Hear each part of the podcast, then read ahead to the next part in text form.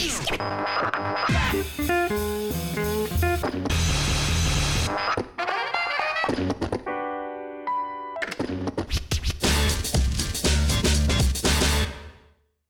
月1日金曜日、ニュース拾い読みを配信します。音楽ライター富澤栄一が平日午前10時ぐらいまでのニュースのヘッドラインをピックアップしてコメントを付け加えるという内容の配信です。音楽を取り巻くエンターテインメント業界は社会生活と密接に関係しています。コロナ禍では不要不急のやり玉に挙げられましたが、エンターテインメントは社会と切り離して語れるものではなく、むしろ現代社会の映し鏡の一面もあると考えています。また、ニュースを介して社会に関心を持ち、つながりを感じることは、孤立感を解消させるという意味で、精神衛生上にも良い効果をもたらすものと考えています。そうした意味を込めてニュースの動向を探っていこうと思っています。4月1日、新年度が始まりました。あの今日生まれた人は早生まれですね、まだね。遅生まれではないんですね。この一日の違いっていうのはどう、どうしてこの誤差が生まれてしまっているのだろうと思いながら、今日のニュースの広い読みをしていきたいと思います。えっ、と、ヘッドラインニューストップに上がっているのはウクライナ侵攻関連。ロシア軍撤収ではなく再配置というニュースが上がっていました。ロシア軍はウクライナの首都キエフ、まあ、キーフですね、での軍事作戦を大幅縮小すると発表したということです。部隊の一部が撤退を続けていますけれども、大部分はとどまったままとなっていることが指摘されています。NATO 北大西洋条約機構のストルテンベルグ事務総長、えー、ロシア軍は撤退しているのはではなく、再配置していると指摘。さらなる攻撃が予想されると警戒している。まあ、NATO はこう、常に疑心暗鬼になっているという姿勢ですね。まあ、これを崩さないというところが、あ決して楽観視はできない立場にある人の発言というふうに受け止めております。ロシアとウクライナの停戦交渉は今日オンラインで再開する見込み、4月1日に再開するという、えー、報道が伝わっております。このウクライナ情勢に関してですけれども、昨日あの、8ビットニュースという、えジャーナリストの堀潤さんがあ発信をされている YouTube の番組でですね、えー、田上さんというあの弁護士の方が、あの、毎月1回、えー、枠を持ってらっしゃるんですけれども、ここにですね、元あの自衛隊の空将、え陸将の方々をゲストとして招いて、え、まあ、自衛隊関連のえ情報網を使ったこの情報分析、戦況分析をされておりました。あの非常にですね、あの内容、あのまあ、ソ連時代から続くですね、あのロシアの攻撃の仕方ですとか、それから離れてウクライナがどういうあの迎撃体制を取っていったかということが、あの、専門家の視点から詳しく、解説されていて興味深いものでありました。あの、ワイドショーレベルとはこう段違いの内容だったので、ご紹介をしてたいと思います。この、あの、YouTube 番組の中でも紹介されていましたけれども、ロシア軍によるウクライナ侵略の状況というのがですね、防衛省のホームページで、えー、おそらくこれ、昨日僕が初めてアクセスをしてチェックをしたんですけれども、毎日更新されているようですね。3月29日時点のロシアによるウクライナ侵略の状況ということで、えー、地図をの中にあのその地区の戦況がどうなっているのかということがあの図解して分かりやすく解説されております。これもあのリンクはですね、 note.com の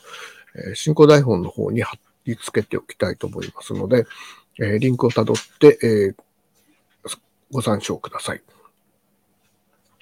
次のヘッドラインニュースですけれども、コロナ関連ですね。東京都が BA. BA2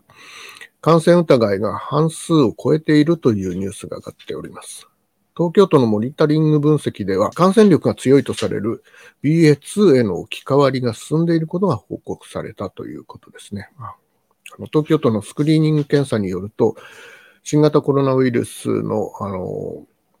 オミクロン株の派生株、あ派生種ですね。BA.2 の感染疑いの割合が52.3%。これは、あの、3月15日から21日の間の数値ということなんですけれども、前の週から12.7ポイントも増加しているという、えことが報告されています。専門家の分析によりますと、新規感染者数が増加していて、感染の再拡大の危険性が高いと指摘しているということです。金融庁ではですね、えー、4月1日、今日からですね、成人年齢が引き下げ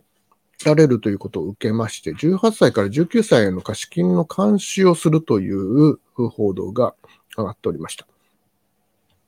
4月1日、今日から成人年齢が18歳に引きられる引き下げられるわけですけれども、これによって18歳や19歳でも、今日から一人でローンを組むことができるようになったということですね。これを受けて、多額の債務を負うことのないように、金融庁では消費者金融などによる貸付への監視を強化すると発表しております。全国の貸金業者から18歳、19歳に貸し付けた金額などに関して、1ヶ月に1回程度の報告を受けるということですね、金融庁がですね。不審な点があれば是正を求めるというふうにして、監視強化を図ったというニュースでなっています。次のヘッドラインニュースは、アカデミー賞のちょっとごたごたの問題ですが、ウィル・スミスさんですね、えー、懲戒処分の審議が行われるというニュースが伝わっております。アメリカのアカデミー賞授賞式で俳優のウィル・スミスさんがプレゼンターのコメディアンを平手打ちにした問題。まあ、これ、あの、映像でも繰り返し放映されているということで衝撃的なシーンだったんですけれども、主催者側はですね、ウィル・スミスさんに対する懲戒処分を審議するということを始めたということ。会員資格の停止や除名の可能性もあるということです。まあ、これはもう致し方のないことですよね。あの、式典に対しての非常に、えー、冒涜であるとともに暴力を振るったということで、えーまあ、その責任は取るべきなのかなという個人的な感想を持っております。えー、今月18日には処分が決まるとしているそうですね。この懲戒処分の審議の方が進められて、18日には処分が決まるということです。スミスさんには書面で事情を説明する機会が与えられるということになっているそうです。次のヘッドラインニュースですけれども、原油高に関してアメリカが石油の追加放出を発表したというニュースですね。アメリカのバイデン大統領、バイデン政権は、ロシアによるウクライナへの軍事侵攻をきっかけに記録的な高値になっているガソリン価格を抑えるために、過去最大の規模で追加の石油備蓄の放出を実施すると発表しました。日本などとも協調して進めたい考えで、4月1日に今日ですね、開かれる IEA 国際エネルギー機関の会合で各国と協議すると、協議というか、やってくれよと親分が言ったら、子分たちは、あの、はいはいということになるのかなと思いますが、あこういう流れに、えー、エネルギー、えー、まあ、資源高ですね、えー、な、えなんとか抑えたいという手を少し打つということが決まっているということになるかなと思います。培養肉、え国内初実用化へというヘッドラインだけが上がっていたので、興味があったので、少し、内容を調べてみました。肉の細胞を培養して新たな肉を生み出す培養肉について、東京大学と食品メーカーの研究グループが実際に人が食べても大丈夫な素材と技術を使って牛肉から食べられる培養肉を国内で初めて作り出したということです。研究を行ったのは、とその竹内教授と日清食品ホールディングスなどのグループが共同して行ったということです。できた培養肉は重さが2グラムほどで、えー、縦4.5センチ、横2センチ、厚さ1ミリのしゃぶしゃぶ肉のような形をしているということですね。本物と同じように筋肉の組織が立体的に再現されているということです。3月29日に東京大学で試食が行われて、培養肉を湯煎で加熱した後、研究者たちが何度も噛み締めながら味や食感などを確かめたということですね。この表現はどうなのかなと思いますね。噛み締めながらということはあんまり柔らかくなかったのかなという気もしますが、その辺はどうなんでしょうか。えー、グループでは3年後には 100g 程度の培養肉のステーキを実現したいとしているということですね。これ日清食品ホールディングスとかが加わって、いわゆる謎肉が本当に、えー、本物の肉として、えー、誕生する3年後ぐらいには商品化されるのではないかというような、ちょっと面白いニュースだなと思って、えー、掘り下げてみました。もう一本ですね、これもちょっとあの、ニュース番組の中で取り上げられたニュースなんですけれども、ゲームでウクライナ支援43億円という、えー、見出しでですね、内容はアメリカのゲーム会社エピックゲームスが3月21日に人気ゲームフォートナイトの売り上げによるウクライナへの人道支援金が開始からわずか1日で3600万ドル、日本円で約43億円。ということですね、集まったと発表したというニュースでした。このエピックゲームスは3月20日に公式サイト、まあこれ日本語版もあると、まあフォートナイトはあの人気ゲームなので日本語版もあるということなんですけれども、2022年3月20日から4月3日までのフォートナイトにおける収益のすべてをウクライナでの戦争によって影響を受けた人々の人道支援のために充当するなどと発表していたということです。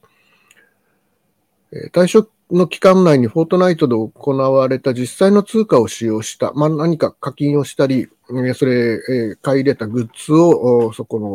の中でアイテムとして使ったりということなんですけれども、実際の、まあ、この購入の金額の全額が寄付されるということで、え、具体的にあのこの記事の方では4団体上がっていて、これからもその支援をしている団体に対しては増やしていって、まあ、そこにえ、この寄付、え、寄付で上がってきた金額を、え、ウクライナ支援のために、寄付をするという、あの、方向で、え、進めていくということになっているようです。なかなかすごいですね。この、やはり1日で43億円集まってしまったということが非常に注目されているんですが、実際のお金をそのゲーム内で使えるものに変えていって、それがゲームによって、あの、膨らんでいくという、こう現代の、このゲーム業界の、まあ、それと、そのプレイトゥアーンの問題みたいなものも考えさせられるところがあるので、あの僕はちょっと慎重に考えなければならない問題なのかなというところも含めてですね、えー、興味ある問題だと思うので、拾ってみました。引き続きですね、ウォッチングしております実効再生産数、新型コロナウイルスの感染状況の先行指標として、1を上回ると感染が広がりつつあるというところなんですけれども、3月30日、全国値がですね、1.04と1をちょっと上回って、あの数値が大きくなりつつありますので、これ心配な状況にまたなってきた第7波とかになるのかなというような心配があります。えー、っとですね、この東洋経済オンラインのずっと毎日数値を更新しているサイトがあるんですけれども、